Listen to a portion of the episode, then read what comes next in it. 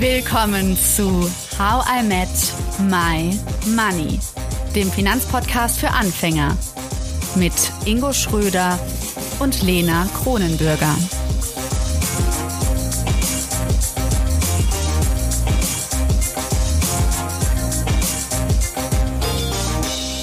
Hallo Ingo. Hallo Lena. Ich weiß nicht, wie du zählst, aber ich nehme ganz oft immer noch so meine Finger mit. Eins, zwei, drei, vier. Und ich habe immer bei Spotify reingeguckt. Wir haben jetzt vier Folgen übers Verhandeln gemacht. Und wir machen heute noch eine übers Verhandeln, nächste Woche über Macht und dann kommt unsere Jubiläumsfolge, Ingo, weil wir ein Jahr How I Met My Money haben. Uhu. Ein Jahr. Also wenn ihr da draußen Fragen an Ingo oder mich habt, wenn ihr irgendwelche Ideen habt, wenn wir singen sollen für euch, meldet euch. Fachliche Fragen, vor allem aber gerne auch persönliche Fragen. Denn beim Firmenjubiläum wollte ich schon sagen, beim Podcast-Jubiläum soll es ähm, um uns gehen, aber auch um euch. Also stellt einfach alles, was ihr so wissen wollt. Ähm, wir können wahrscheinlich fast alles beantworten. ja, und sonst, genau. Aber heute geht's noch mal weiter mit unserer Verhandlungsfolge. Wenn ihr die ganze Reihe von vorne hören wollt, dann startet einfach bei Folge 41. Heute reden wir über Verhandlungstypen und dafür haben wir Charlotte zu Knüpphausen zu Gast. Hallo Charlotte. Hallo Lena, hallo Ingo. Hallöchen. Charlotte, du bist Rechtsanwältin und Wirtschaftsmediatorin und du hast schon in Rechtsabteilung eines DAX-Konzerns gearbeitet. DAX kennen wir jetzt dank des Podcasts und auch in mittelständischen Unternehmen. Aber heute bist du Konflikt- und Verhandlungscoach. Und jetzt frage ich mich, wenn ich mich jetzt extrem mit Ingo streiten würde, würde ich dann zu dir kommen oder was macht ein Konflikt- und Verhandlungscoach? Ja, ähm, genau, dann könntest du zu mir kommen. Tatsächlich bin ich für die harten Fälle da. Also zu mir kommen Menschen und insbesondere arbeite ich mit Frauen, äh, die, die Ziele erreichen wollen, die ähm, ins Tun kommen wollen und zwar gemeinsam mit anderen. Und das funktioniert gerade nicht so gut. Das heißt also, so wie es bisher geklappt hat zwischen Ingo und dir, funktioniert es dann plötzlich nicht mehr so gut und ihr wollt das miteinander klären. Als Mediatorin würde ich mir äh, zuallererst wünschen, ihr kennt beide, weil dann könnte ich euch miteinander ins Gespräch bringen und das mhm. ist immer besonders wirksam. Aber das ist leider immer noch nicht so oft der Fall, weil viele sich gar nicht unbedingt trauen, ähm, gemeinsam zu kommen. Und deswegen kommt meistens eine Person und kommt zu mir und wir gucken uns dann den Konflikt an oder die Verhandlungssituation. Denn zu mir kommen im Wesentlichen sehr zielorientierte Menschen, die in der Regel am Ende ihres Konfliktes auch noch eine Verhandlung stehen haben. Das heißt, da geht es dann um ähm, Leistung und Gegenleistung, um darum, harte Forderungen auf den Tisch zu bringen. Und äh, deswegen ist der Teil Verhandeln am Ende eines Konflikts auch immer noch mal besonders interessant und wichtig. Das ist ganz spannend. Ähm, wir hatten gestern ein, ein, ein Team-Meeting und ein ganz spannendes Thema, nämlich den Namen ähm, des Ehepartners anzunehmen oder nicht. Und das ist auch ein ganz spannendes Verhandlungsthema, ähm, wo man auch mal mhm. äh, galant abwägen darf und auch viele verschiedene Argumente da entgegengebracht werden. Deswegen, Lena, wir, wir stellen uns mal vor, wir würden heiraten. Hm. Wie ist denn das jetzt? Nimmst du meinen Namen an oder ich deinen? Ähm, also ich würde meinen auf jeden Fall behalten. Und du kannst es überlegen, würde ich sagen. Ich würde meinen auch behalten wollen. Was machen wir denn jetzt, Charlotte? Jetzt habt ihr beide eine klare Position geäußert. Und ähm, die beiden Positionen stehen sich ja jetzt erstmal gegenüber. Hm? Also ihr habt jetzt so eine Patt-Situation im Grunde. Und mit der kommt ihr ja möglicherweise nicht weiter, zumindest dann nicht, wenn ihr nicht euch einig seid, dass jeder eben seinen eigenen Nachnamen behält. Das könnte, das könnte ja zum Beispiel jetzt eine ganz schnelle Lösung sein. Aber ich merke schon, Ingo fühlt sich damit nicht so wohl. Naja, Ingo. aber Ingo, guck mal, ein Podcast Kronbürger und Kronbürger. Das wäre doch schon cool. K und K, ja. ja, aber ähm, ja, also äh, es gibt da viele verschiedene Facetten, glaube ich, in der, in der Diskussion. Aber wir können das ja noch mal ein bisschen, du hast es ja auch mit Verhandlungstypen äh, beschrieben. Da gibt es ja verschiedene Arten von Verhandlungstypen. Aber ich habe eine Sache, und da würde ich mal gerne vorher darauf eingehen gesehen, die ich ganz spannend finde, weil ich es auch gerne trinke. Auf deiner Webseite ähm, She Gets It habe ich gefunden das Wort Champagnerziel. Hat das jetzt mhm. irgendwas damit zu tun? Also wir haben jetzt eine Pattsituation so und wir trinken jetzt zusammen ein und dann lösen wir das Problem oder? So würden äh, wir es machen, Ingo. was steckt dahinter? Genau. Also dahinter steckt nicht, dass ihr jetzt so viel Champagner trinkt, bis einer nachgibt. das wäre natürlich auch äh, eine Methode. Wenn ihr die gern mögt, könntet ihr die gerne anwenden. Die Frage ist nur, wie fühlt ihr euch danach, wenn der Champagner nicht mehr wirkt? Ne? Bereut es vielleicht einer? Ähm, nein, Champagnerziel bedeutet, ähm, dass du das Verhandlungsziel erreichst, bei dem du abends mit deinen Freunden oder deiner Familie ein Champagner aufmachst, weil du dich so sehr freust. Also das ist sozusagen das ideale Verhandlungsergebnis, ähm, das du erreichen kannst. Das ist mit dem Champagnerziel gemeint. Und plädierst du dafür, dass man immer Champagnerziele haben sollte? Oder gibt es auch so was Abgespecktes, so wie, gut, ich nehme den billigen Sekt? ja, also ich, ich plädiere dafür, dass man immer Champagnerziele haben äh, sollte, weil ich glaube an das Prinzip, die Energie folgt der Aufmerksamkeit. Und ich glaube, dass wenn wir in uns große Ziele stecken, dass wir die auch eher erreichen. Ähm, wofür ich aber auch plädiere, ist, dass es nicht unbedingt am Ende das Champagner, also dass wir hinterher mit dem Champagnerziel natürlich sehr glücklich sind, dass wir aber auch mit ein bisschen weniger als dem Champagnerziel hinterher zufrieden sein können. Deswegen sollte das Champagnerziel möglichst hoch gesteckt sein. Ähm, wenn wir direkt mit unserem Minimalziel oder mit so einem mittelmäßigen Ziel reingehen, dann erreichen wir in der Regel weniger als das, ne, weil wir einfach unsere Aufmerksamkeit nur darauf richten. Also ähm, würde ich euch empfehlen, euer Champagnerziel tatsächlich vor der Verhandlung aufzuschreiben, ähm, wenn ihr ein visueller Typ seid. Ich bin so, ich schreibe mir ja, sowas auf dem Post-it.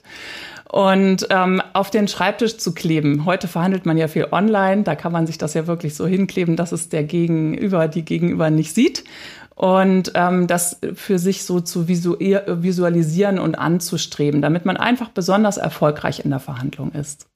Jetzt bin ich gerade bei einem äh, Wort oder einem Satz hellhörig geworden. Ähm, die Energie folgt der Aufmerksamkeit. Aber das interessiert mich jetzt nochmal. Kannst du das nochmal näher beschreiben? Weil ich finde, du hast ja gerade auch nochmal Aufmerksamkeit äh, erwähnt, was es damit auf sich hat und das mal vielleicht auch praktisch mal anfassbar machen. Ja, es ist ja leider so, dass wir Menschen eine sehr selektive Aufmerksamkeit haben. Und ähm, wir wollen ja heute über Verhandlungstypen sprechen. Es passt eigentlich dazu ganz gut, das vielleicht an diesen Beispielen transparent zu machen. Ähm, wenn ihr wollt, würde ich direkt darauf Bezug nehmen, wenn ich Super die Frage gerne. beantworte. Ähm, und wir können vielleicht eine kleine Übung dazu machen, denn ich finde, wir können diese Dinge immer fühlen. Ja. Okay, ich bin aufgeregt. Ähm, ich habe Hunger. Ja, man sieht euch ja jetzt nicht, ihr müsst auch gar nicht viel machen, beziehungsweise ihr werdet nichts machen, was man sieht. Mhm. Ähm, ihr könnt, wenn ihr wollt, alle Zuhörer auch gerne ähm, einmal aufstehen ähm, steht doch mal auf, ihr beiden. Ingo, jetzt stell dich doch nicht so an. Ich habe hier nur eine Sporthose an. Ich mache oh mal kurz mein Bild aus. So, gut, okay, dann. Du bist wieder nackt, mach dein ne? Bild aus. Ja. Nee, das nicht. Das ist doch eine reale Situation, denn die Podcast-Hörer sind vielleicht auch gerade unter der Dusche. Ja. nee, so nackt bin ich jetzt nicht. Ich habe schon was an. So ist das jetzt nicht. Ach komm, Ingo. Genau. Und dann könnt ihr mal einmal die Augen schließen. Und dann Konzentriert euch mal auf euren Kopf. Bringt mal die Aufmerksamkeit auf euren Kopf.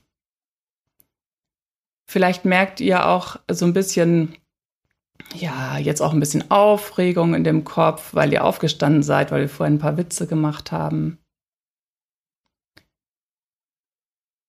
Vielleicht so ein bisschen Dro Druck gegen die Kopfhaut von innen. Und dann geht mal runter in eurem Körper, in den Brustbereich, da wo euer Herz sitzt. Könnt ihr auch eure Hand hinlegen.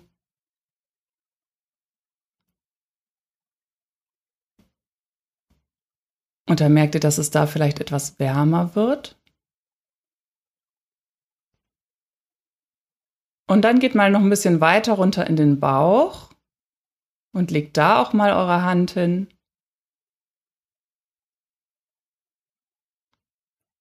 Und merkt vielleicht, dass ihr auch anfangt dahin zu atmen in den Bauch.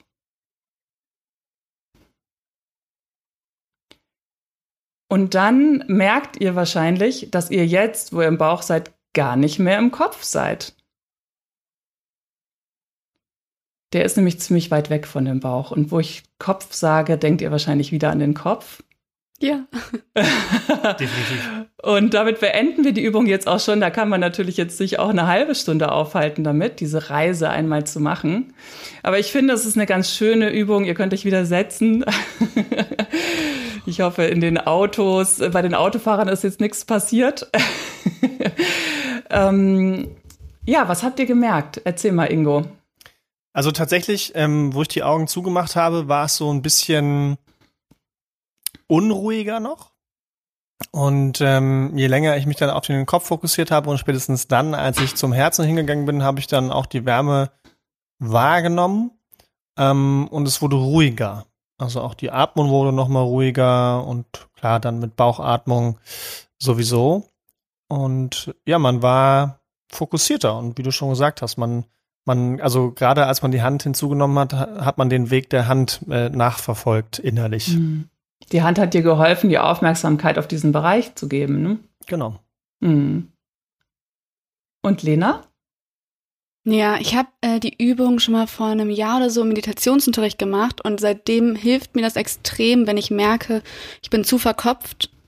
Ähm, dann mache ich das ganz gerne. Mhm. Andersrum aber genauso. Also wenn ich merke, okay, jetzt bin ich viel zu emotional, dass ich dann nochmal dem, also es ist nicht, dass ich das jeden Tag mache, aber ich habe mir das schon gemerkt, die Übung, weil mir die sehr geholfen hat. Ich finde total verrückt, ehrlich gesagt, wie krass das funktioniert. Ja, dass man eben nicht in einem Teil es ist ja spannend gerade, wie sich unser Gesprächsklima total verändert hat. Wir sind jetzt im Meditationsraum, Yoga. Sehr ruhig bedacht, vorher eher so Spökskis, Spaß und hast du nicht gesehen. Ich weiß gar nicht, wer das immer macht, aber ähm, aber was ja. hat das jetzt konkret, also was, wie bringt mir das jetzt was für meine Verhandlungen? Genau, also das war jetzt einfach eine Übung, um zu merken, wie wir äh, unsere Aufmerksamkeit lenken können und es auch sogar automatisch tun. Und ähm, ich habe festgestellt, ähm, dass es tatsächlich unterschiedliche Verhandlungstypen gibt, die in diesen drei Bereichen unterschiedlich stark unterwegs sind. Also ich ähm, würde vielleicht vorher einmal sagen, warum es eigentlich wichtig ist, darüber nachzudenken, um die Hörer an der Stelle abzuholen, die sich vielleicht noch nicht so viel mit Verhandlungen beschäftigt haben und einmal zu definieren, was für mich Verhandlung ist. Wir haben es ja heute, wir haben es ja gerade ähm, mit eurem Nachnamen, den wir immer noch nicht ausverhandelt haben, aber das machen wir vielleicht noch mal zu einem anderen Zeitpunkt. genau, haben wir es ja noch nicht durchgeführt, aber es geht im Grunde darum, dass wir haben in der Regel zwei ähm, Verhandlungspartner und Partnerinnen, die unterschiedliche Positionen zu einem Thema haben. Denn sonst wären sie sich einig, dann bräuchten wir ja gar keine Verhandlung mehr. Und ähm, die wollen aber gemeinsam zu einer Einigung kommen. Und was für eine Einigung soll es sein? Es soll eine Einigung sein mit einem echten Commitment-Ja.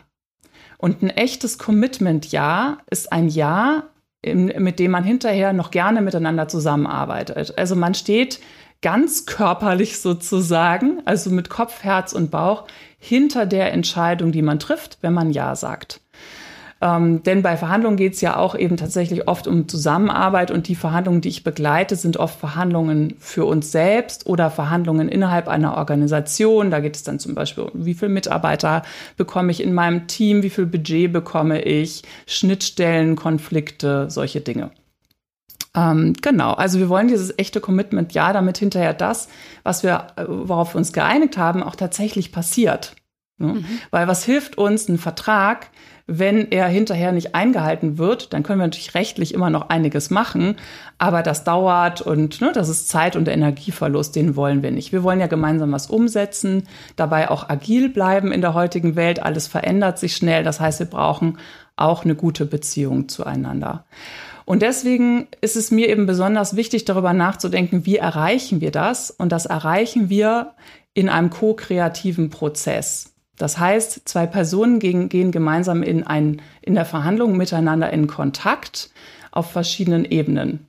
Und die nenne ich eben Kopf, Herz und Bauch. Und wir brauchen unsere Kopf, Herz und Bauchintelligenz dafür, um wirklich gute Lösungen zu kreieren.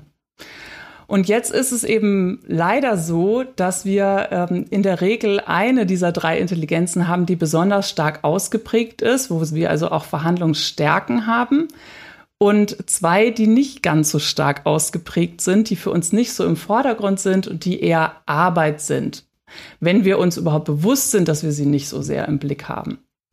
Und das möchte ich eben mit meinem Kopf-, Herz- und Bauchverhandlungsmodell gerne unterstützen.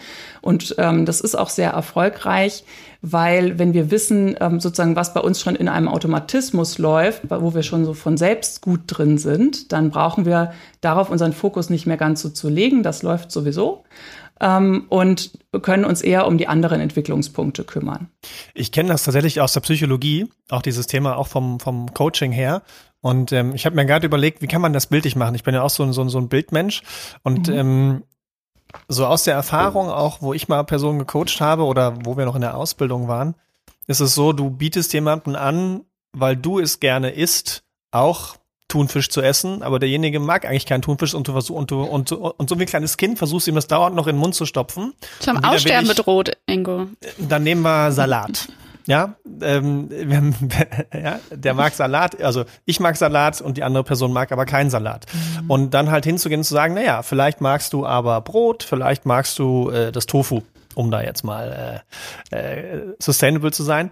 Ähm, und ich glaube, das ist so, dass man nur rein bildlich beschrieben, ähm, das glaube ich, worum es geht aus meiner Sicht, dass man halt eben nicht seinen Willen da durchsetzt und so ähm, ein Gespräch führt, wie man es selbst führen würde, weil es einem so schmeckt, sondern dass man halt auch weiß, hey, da gibt es noch zwei andere Geschmäcker, sage ich jetzt einfach mal, auch wenn es noch mehr gibt, aber in dem Fall zwei andere Arten von, von ähm, Dingen, die ich anbieten kann, um die Person besser zu erreichen, weil es ihm, ihr vielleicht besser schmeckt.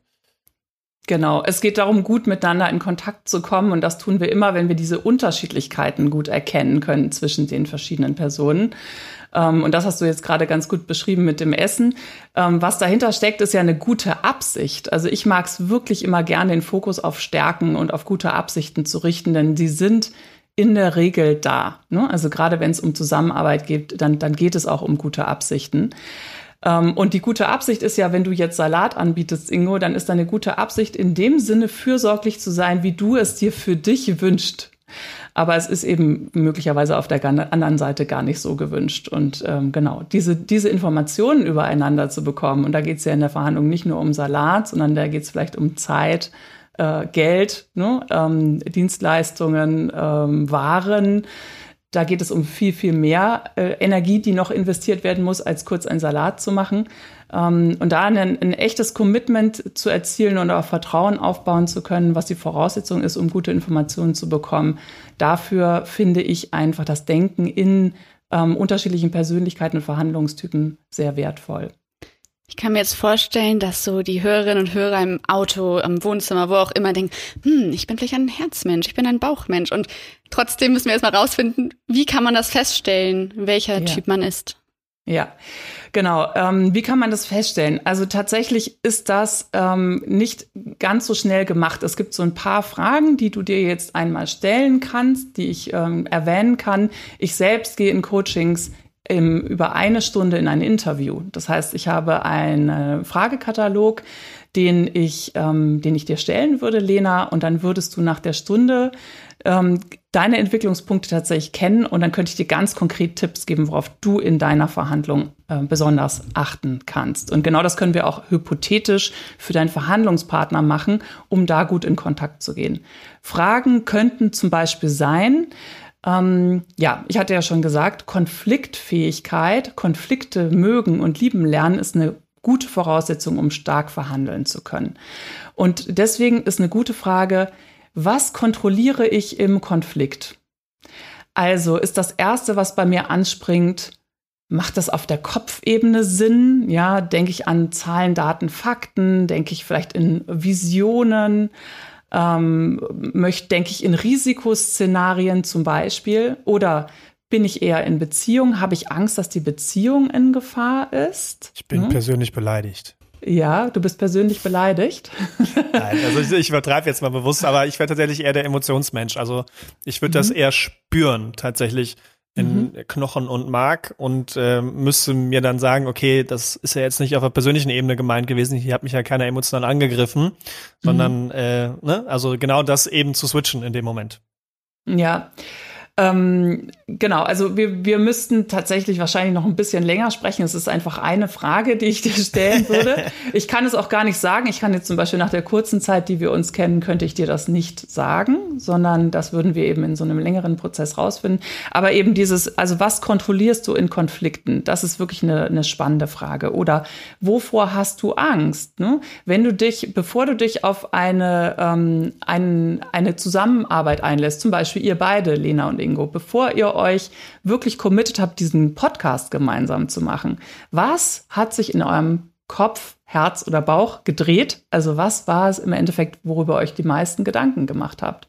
War das waren das auf der Bauchebene, die haben wir jetzt noch nicht erwähnt, so Dinge wie wer macht das sind handlungsorientierte Menschen. Ne? Das ist, die stellen so die Frage, wo sind die Grenzen zwischen uns beiden? Wer hat welche Rolle? Wer macht eigentlich was? Wie viel? Zu welchen Bedingungen?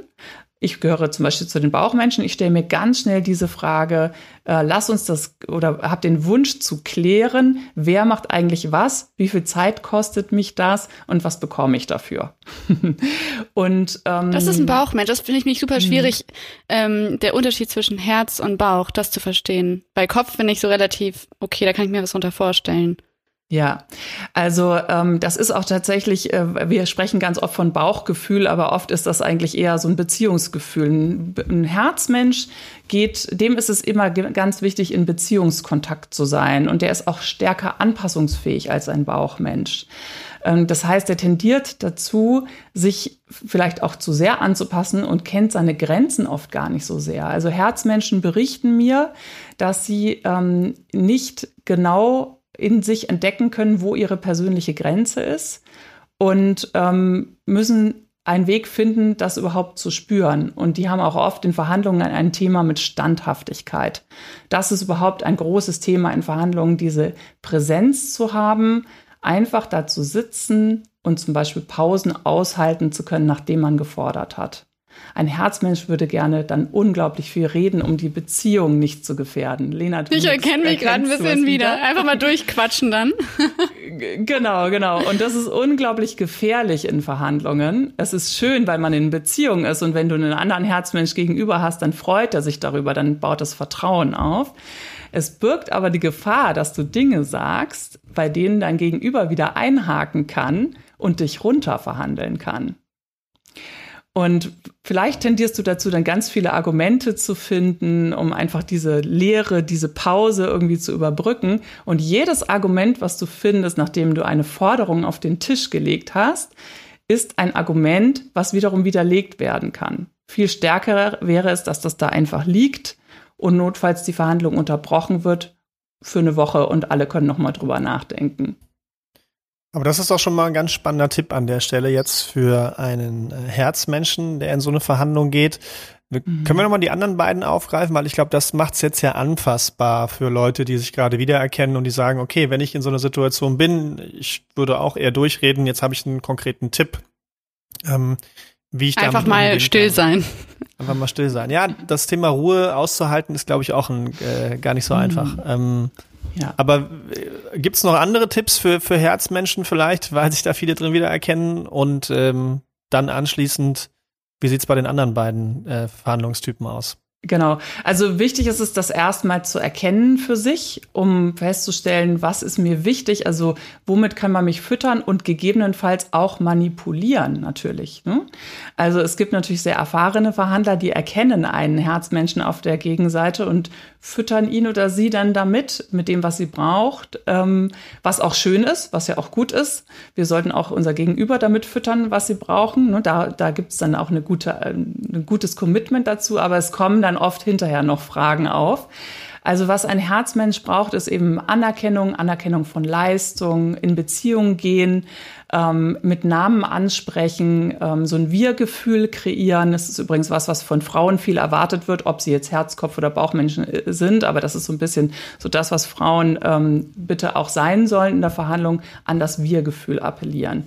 Das ist eben was, wo ein Herzmensch, wenn er viel davon bekommt, auch schnell gefangen sein kann ne? und ähm, Ja sagen könnte äh, und hinterher vielleicht feststellt, oh, es ist aber gar nicht wirtschaftlich für mich gewesen. Ich habe die Kopfebene vergessen. Ich habe das gar nicht durchgerechnet. Mist, ich habe mich hier zu irgendwas hinreißen lassen. Das heißt, ein Herzmensch darf darauf achten, sich vorher gut vorzubereiten, was Zahlen, Daten, Fakten betrifft. Das ist wahrscheinlich ein bisschen mehr Arbeit für einen Herzmenschen. Ne? Und deswegen ist es gut, sich das bewusst zu machen und sich auch bewusst zu machen, dass auf der Gegenseite der Verhandlungspartner oder die Verhandlungspartnerin ein Kopfmensch sein kann, die diese Zahlen, Daten, Fakten auch haben wollen.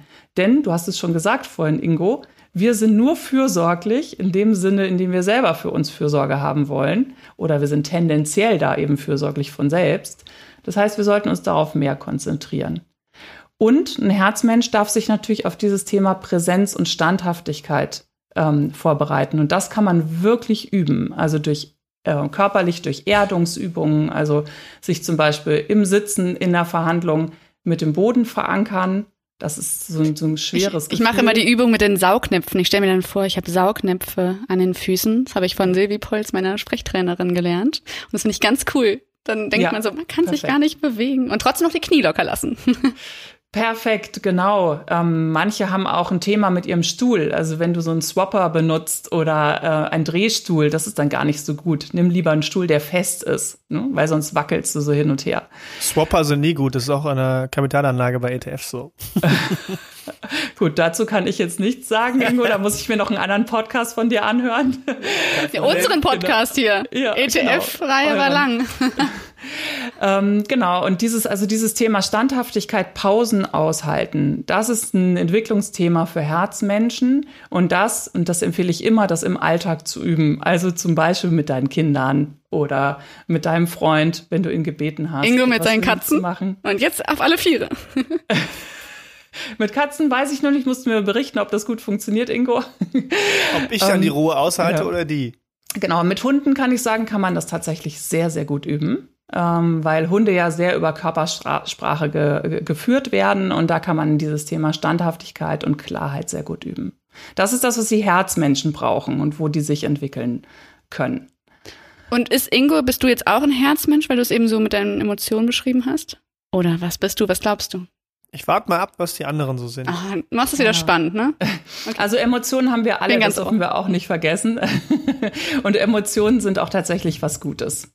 Ähm, weil sie uns tatsächlich Energie geben und Kraft geben. Zum Beispiel Wut ist eine ganz gute Energie, mit der wir ganz gut rausfinden können, was wir wollen und was wir eigentlich nicht wollen. Und da komme ich jetzt auch schon mal direkt zu den Bauchmenschen, weil die können sich zum Beispiel ähm, daran erkennen, dass sie Wut sehr gut kennen. Ähm, andere Typen werden auch wütend, aber Bauchmenschen haben in der Regel, spüren in der Regel mehr Wut in sich. Genau. Ähm, Bauchmenschen ist eben diese Klärung immer sehr wichtig. Ich habe es ja vorhin schon erwähnt. Also wo sind die Grenzen? Wer hat welche Rolle?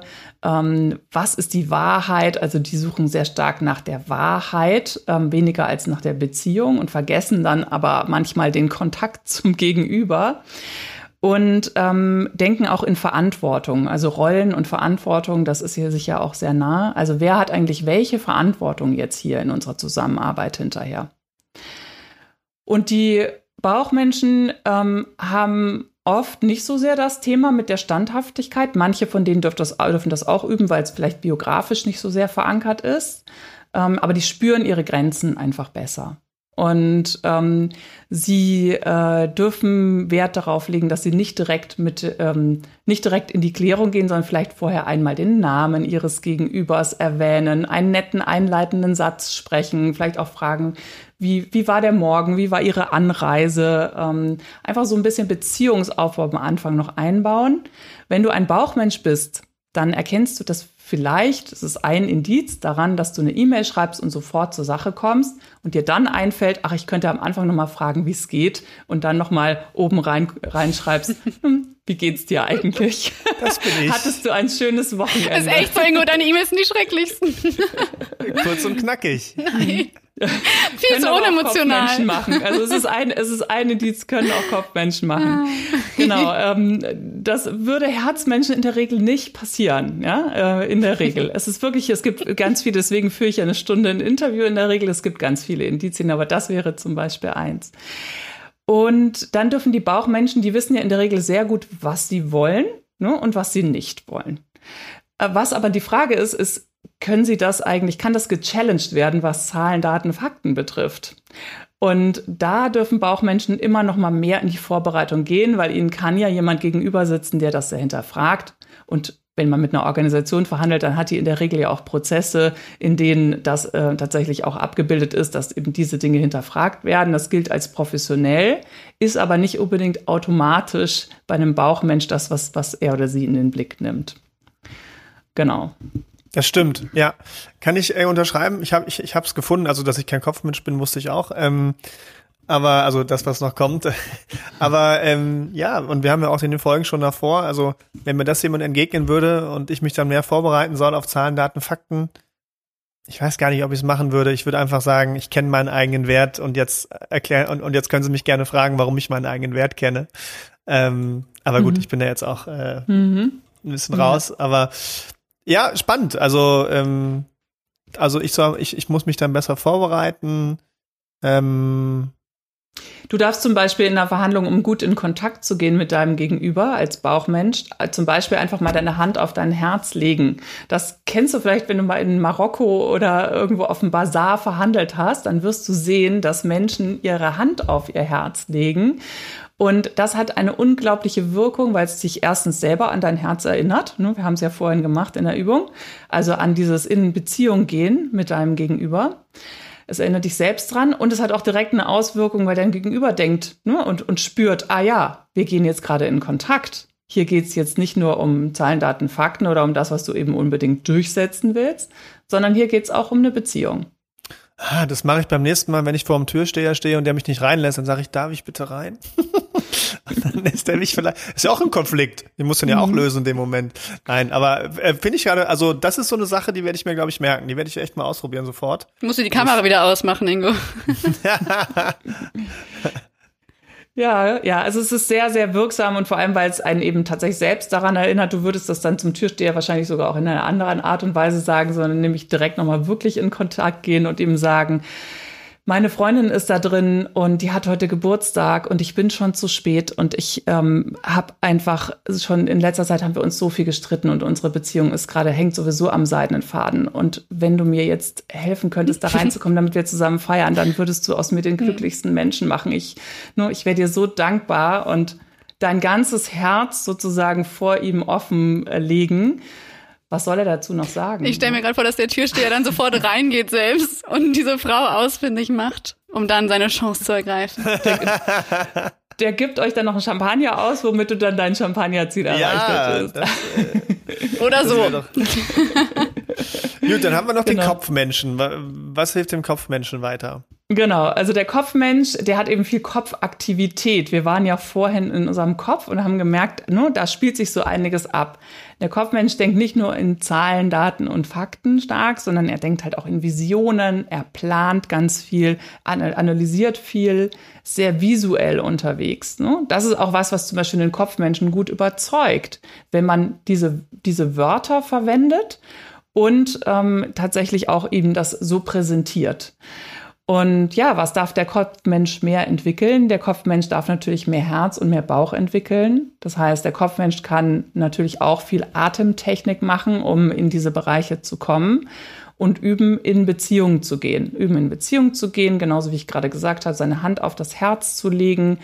Ähm, und nicht vergessen, dass es eben auch um Beziehungen geht und nicht nur um das, ähm, Ingo macht das jetzt hier schon die ganze Zeit. Ich spüre das auch schon hier über Zoom. Ähm, das ist richtig schön, Ingo. Das mit, dem, mit der Hand auf dem gut. Herz. Sehr gut, ja, Ingo. Das ja. spricht mich total an. Dann erzähle ich auch gerne noch mehr. Ist wirklich wärmer da. Mhm. Also finde ich schön. Ja, ja, ich merke schon, das wird heute noch dann den ganzen Tag dich begleiten. Das ist schön, das soll so sein. Und dann schreib mir gleich mal eine E-Mail, Ingo. Guck mal, wie das wirkt. da habe ich nur eine Hand, das wird noch kürzer. Genau, und der Kopfmensch, ähm, also der darf eben auch mehr beim Gegenüber sein und ähm, seine Verhandlungspartnerin oder seine Verhandlungspartnerin mit Namen ansprechen, mal ein bisschen fragen, wie es ihr oder ihm geht. Ähm, das hilft nämlich auch, um viele Informationen zu bekommen. Ne? All das schafft ja einen sicheren Raum, in dem wir viele Informationen bekommen, die wir brauchen, um hinter hinterher eine gute Forderung auf den Tisch zu bringen, die akzeptabel auch ist.